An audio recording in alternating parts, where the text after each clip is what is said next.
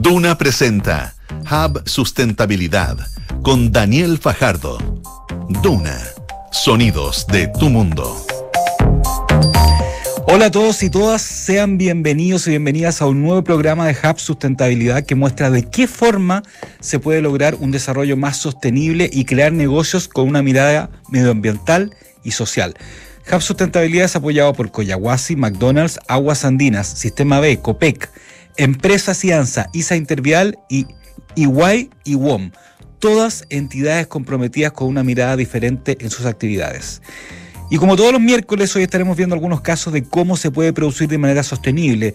Esta vez vamos a estar analizando temas y noticias sobre este, esta temática y además un espacio para entender ciertos términos de este sector que a veces son un poco complejos. Y de esta forma arranca Hub Sustentabilidad en Radio Duna.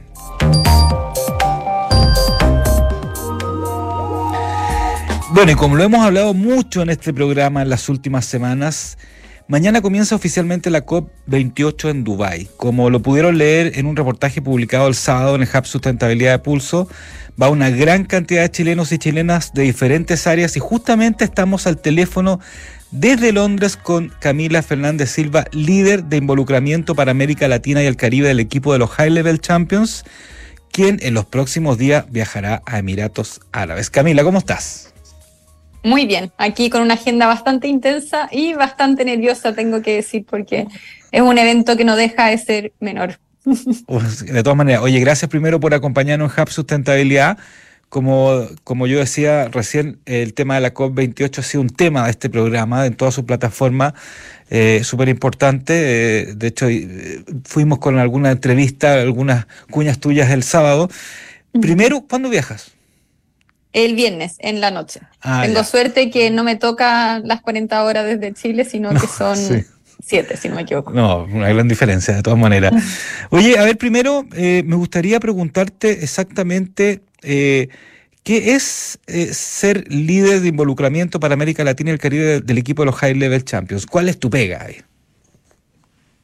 voy a detenerme un poco explicando qué es el equipo de los Champions, porque no es eh, algo muy común, de hecho es como una innovación y un emprendimiento dentro de este sistema que se prepara hacia las distintas COP. Y voy a detenerme como en el Acuerdo de París, donde se hace este gran acuerdo que puede ser ambicioso o no ambicioso, puede estar bien o no bien, pero es el acuerdo donde por unanimidad se comprometieron todas las partes, que no es menor tener algo así de concreto y global para avanzar en esta ambición del clima.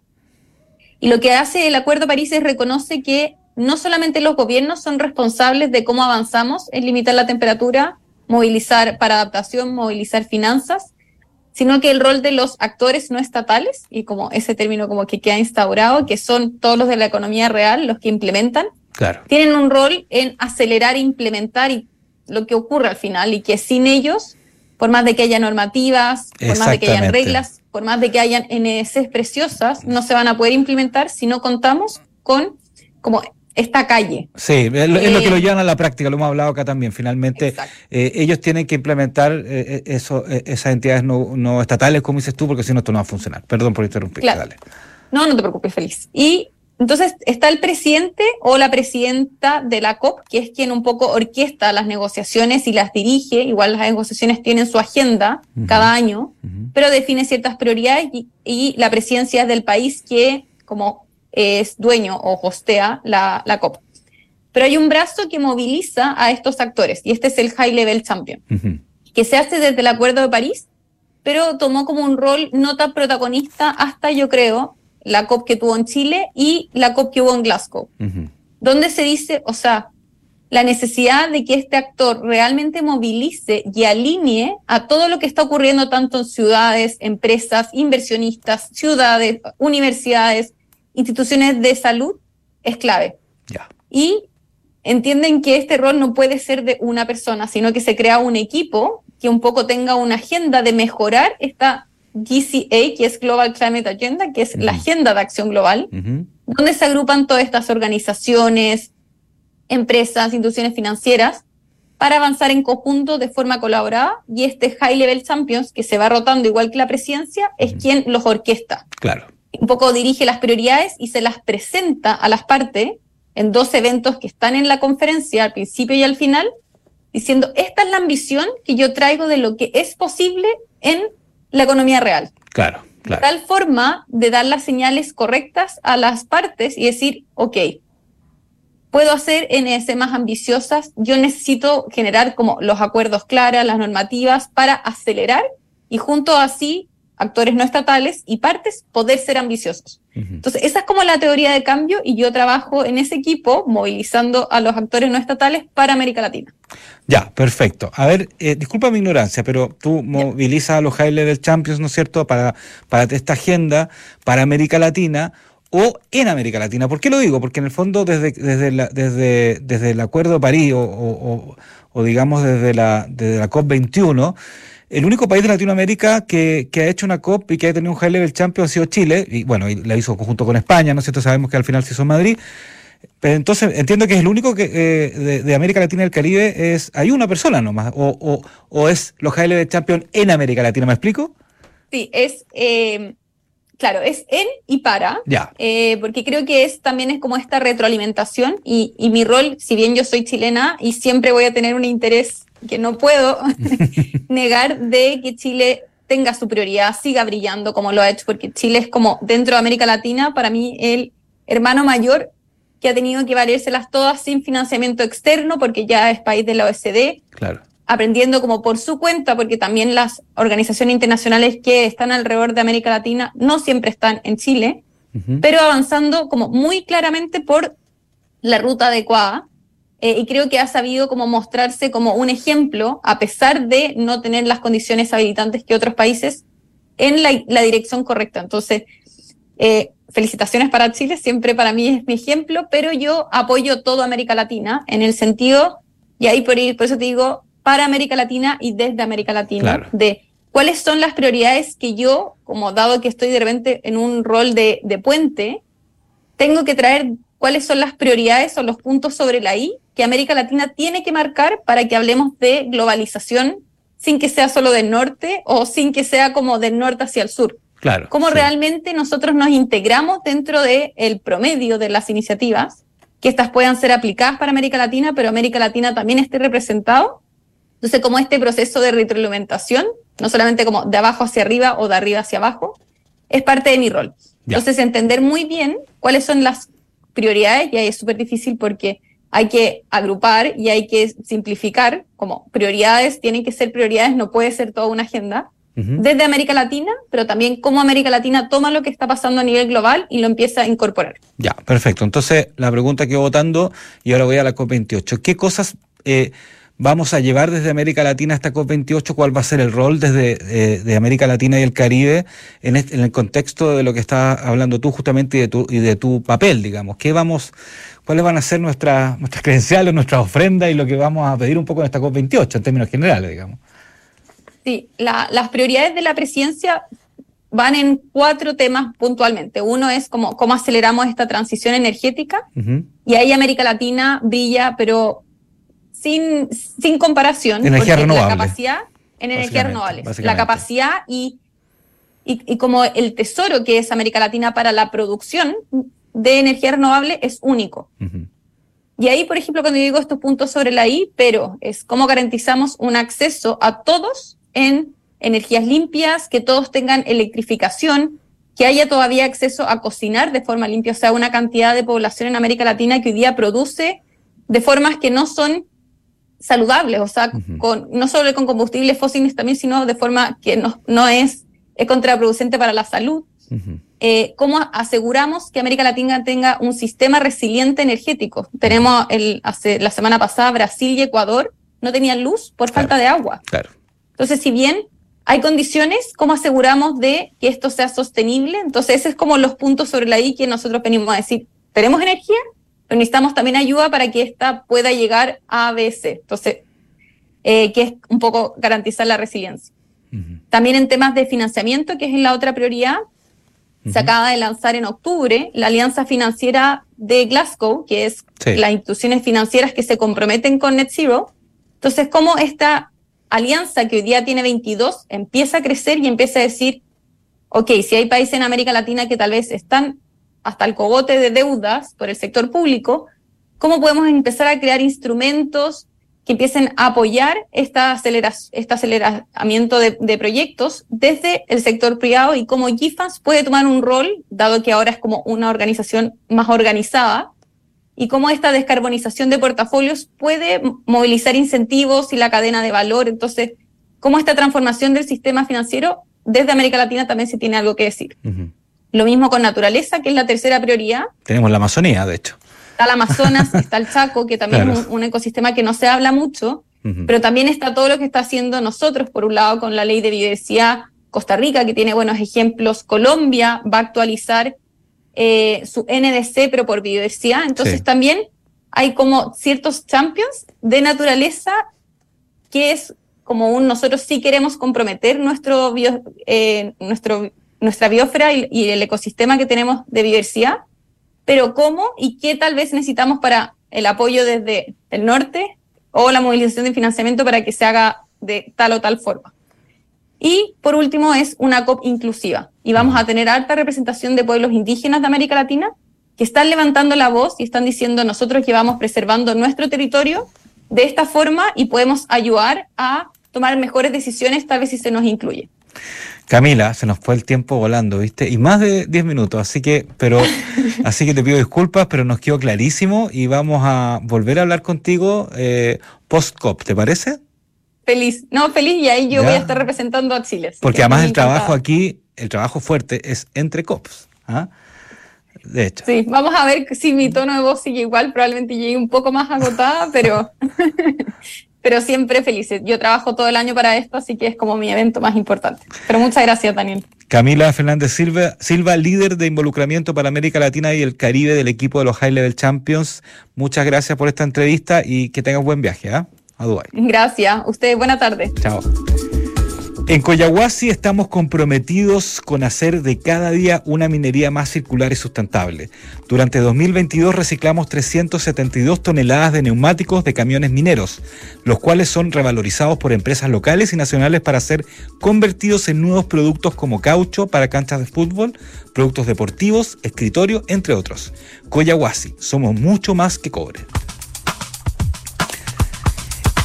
Yes, we can. Ese es el nombre de esta sección donde María del Carmen Rodríguez nos trae una novedad acerca de cómo nos enfocamos en lograr un mundo más sostenible. Podemos lograrlo y hoy nos contará acerca de una noticia desde el sur de nuestro país.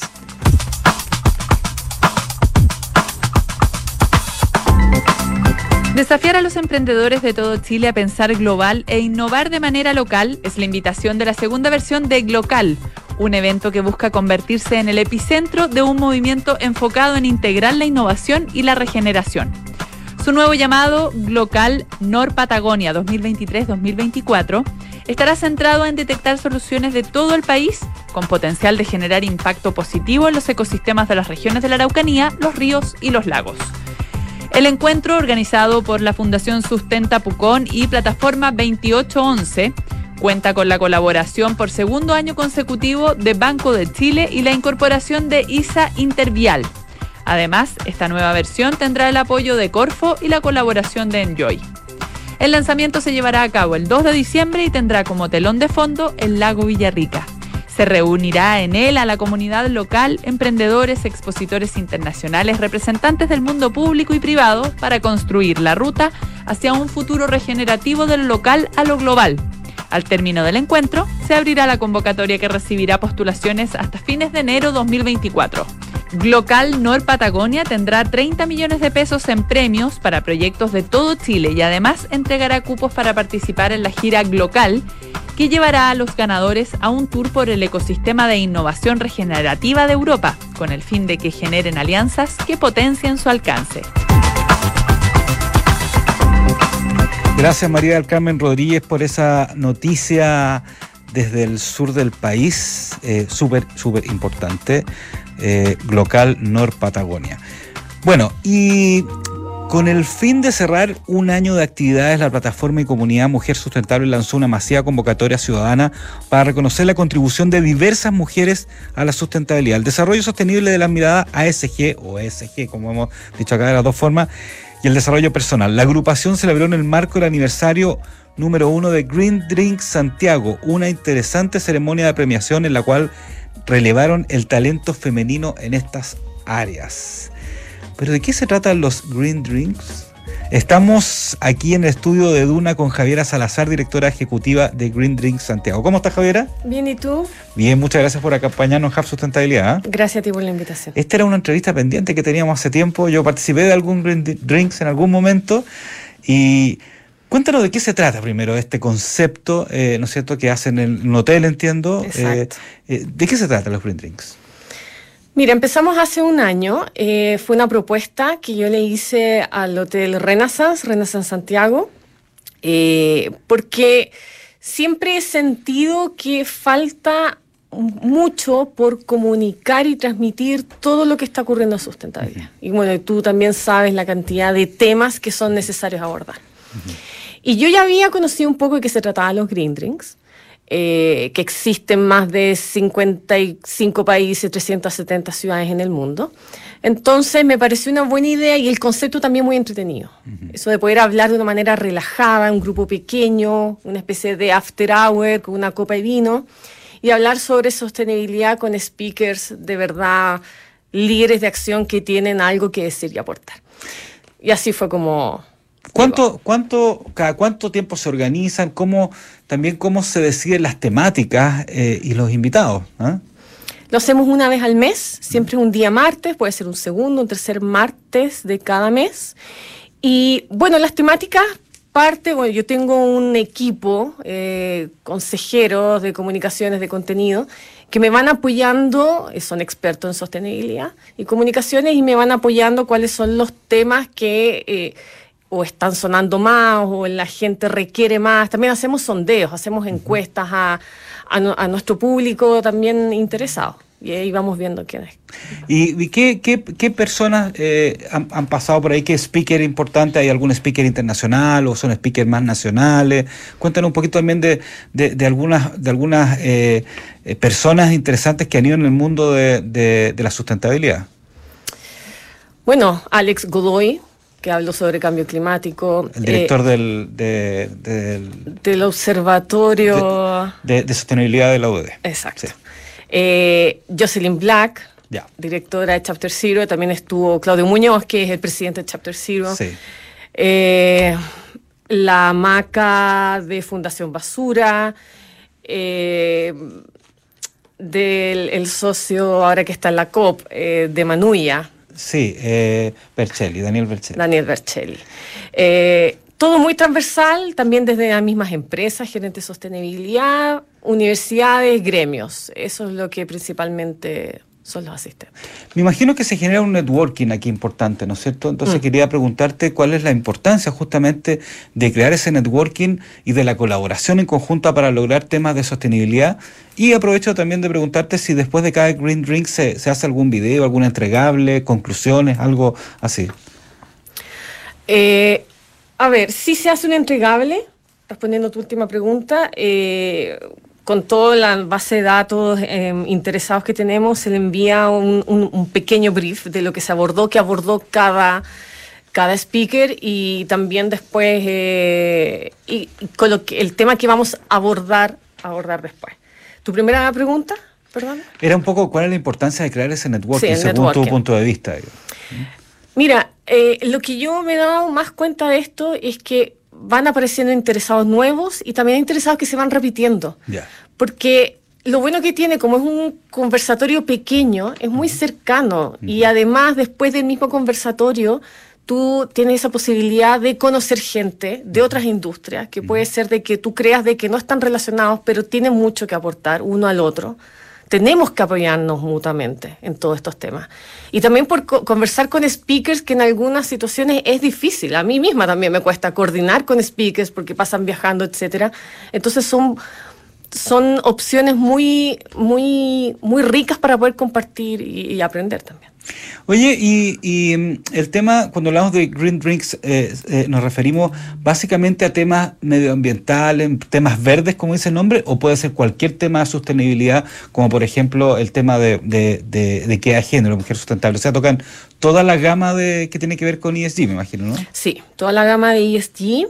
Eh, también hablamos sobre innovación, innovación corporativa que están haciendo las empresas, pero también está linkeado innovación y sostenibilidad, pero nuestro fuerte va por ese lado. Y algunos meses puntuales celebramos algunos días como el mes de la mujer, siempre vamos a abordar el sobre las mujeres en sostenibilidad el mes de marzo. Ya, claro. Eh, o cambio climático en octubre. Pero el resto ahí vamos viendo cuál es la temática que está más ahí potente, por decirlo así. Oye, según la experiencia de este año y tu punto de vista, ¿tú crees, ves a las empresas realmente más comprometidas con estos temas, más allá del discurso, eh, eh, en esta, en estas, digamos, en estos green drinks o en general en lo que se produce entre medio?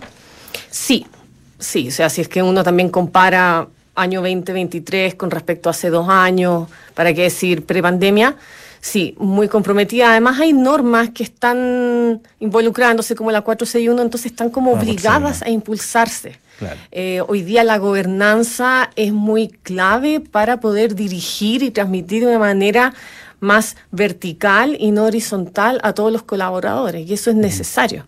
No basta solamente en un gerente de sostenibilidad, esto tiene que permear a todos los que trabajan en las compañías. Entonces sí, efectivamente yo veo que es... eh, Va bien que falta mucho por hacer, evidente. Esto es un cambio de paradigma, cambio de conciencia, pero se está abordando. Y la ley de REP también imagino que es un gatillador para, para esto, ¿no es cierto? De- ¿Se, de se ha hablado de ese tema de los green drinks también? De, de todo lo que es economía circular o reciclaje? Sí, economía circular. Como tema específico, ley red, no. Ya. Pero sí queremos abordarlo el otro año, que ya estamos preparando la agenda para el otro año. Siempre digo, no es tan, va, va variando, porque de repente hay un tema que es muy potente, entonces ahí como que lo vamos adaptando según el mes de mayor necesidad, por decirlo así. Ahora cuéntanos un poquito de, de- de este premio Mujer Sustentable, ¿no es cierto? Eh, de, qué se de, qué se tra- ¿De qué se trató, digamos? ¿Cuál, de- cuál- ¿Cuáles fueron un poco lo- los principales elementos de esto que, que- que se realizó? Mira, desde hace unos tres meses, Cata Droguet, periodista, Sí. eh, ella es una mujer líder eh, de sostenibilidad eh, del mundo de las comunicaciones, y ella está apoyando en la conducción de estos encuentros. Ya. Ella tiene esta plataforma Mujer Sustentable desde hace años ya, creo más de seis años. Sí, más de ese año, antes de la pandemia. Sí, Sí. sí. Eh, y fue como, bueno, nos hemos eh, apoyado bastante entre las dos, ha sido una muy buena alianza y dijimos, ¿por qué no cerramos el año? Green Drinks cumple un año eh, y, y hagamos el primer premio Mujer Sustentable, Ya. que ella lo tenía pendiente. Y salió, bueno, empezamos con la difusión en las redes sociales, en la red social de la Cata, Mujer Sustentable, Cata Droguet, eh, y la gente postulaba. Ya. Nosotros convocamos un jurado bien transversal de distintos mundos, eh, desde gremios, eh, empresas, y, y ahí hicimos una preselección y de ahí después, no de verdad, no fue fácil, no fue fácil, pero quedamos bastante contentos, premiamos a la categoría social, ambiental mm, y corporativo y menciones honrosas. Ya. El lado de conciencia, comunicación eh, y joven sustentable también. Ya, perfecto. Sí.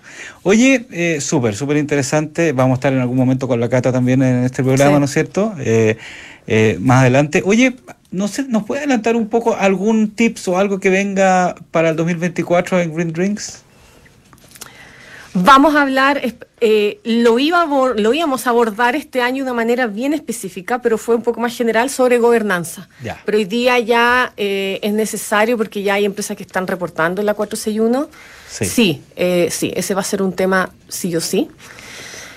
Regeneración, Regeneración, que es, es un tema que está creciendo mucho. además. mucho, mucho. Sí, y sí. está con muy falta, falta comunicarlo. Sí, Eh, sí. Falta aprender de eso. Entonces, yo diría que esos dos temas, así muy rápido por decirlo, eso vamos, lo vamos a abordar. Perfecto. Eh, Javiera Salazar, directora ejecutiva de Green Drink Santiago, este evento que se realiza, ya saben, los primeros o segundos martes, ¿no es cierto?, de cada mes. Segundo, tercer martes, varía. Ah, varía. perdón, ¿cómo alguien puede ir a participar de un Green? Tiene que Es inscribirse, gratuito. llegar, No. pero hay que inscribirse, Sí. llegar. Hay que inscribirse ¿Dónde? en inscripciones arroba greendrinks.cl. ¿Ya? Eh, los cupos son bien limitados, máximo 40 personas. Y siempre son en, en, en el Renaissance Santiago Hotel, es nuestro Sí. hotel partner, certificado sustentable LEED. Tratamos siempre que todo sea sustentable, así que, pero es gratuito. Pero hay que inscribirse con tiempo. Ya, ya saben ya, a inscribirse en ese correo, después los vamos a dejar ahí en, eh, en la web de Pulso de Hub Sustentabilidad para participar de estos Green Drinks, que yo creo que es súper, súper importante, por eso me interesaba este networking y conversar y verse las caras y hablar sobre estos temas más allá de, de a lo mejor de leer un artículo o incluso un programa radio, verse las caras y hablar de los temas sustentables. Así que muchas gracias Javiera por acompañarnos en Hub Sustentabilidad. ¿eh? Gracias a ti por la invitación. ¿Qué es el upcycling? Esa es la palabra o el término que vamos hoy día a definir en nuestra sección Diccionario Sustentable. Primero, es la mezcla de dos palabras, upgrade, de actualizar, y recycling, de reciclar. Y en términos simples consiste en el proceso de modificar prendas viejas, residuos o tejidos en algo nuevo, de valor y de mayor calidad. Ahora, desarrollando un poco más el concepto, este se utiliza para definir a una técnica que consiste en transformar desechos o residuos en nuevos elementos de valor. Se puede implementar en cualquier tipo de diseño y producción de prendas, incluso en muebles, decoración, textiles y una infinidad de elementos más. Todos los materiales reutilizables son modificados para ofrecer una vida útil, sin la necesidad de utilizar procesos industriales y de esta manera evitar que se convierta en, en un residuo contaminante. Es importante considerar que este concepto puede lograr un cambio en la manera en que se consume, ya que lo contrario a sistemas contaminantes e insostenibles como el fast fashion. Y de esta forma finalizamos otro capítulo de Hub Sustentabilidad para mostrar cómo el mundo de los negocios tiene una nueva mirada con respecto al desarrollo. Recuerden que los- nos pueden escuchar todos los miércoles a las 9 de la noche y luego el programa se repite los domingos a las 10 de la mañana. Hasta el próximo.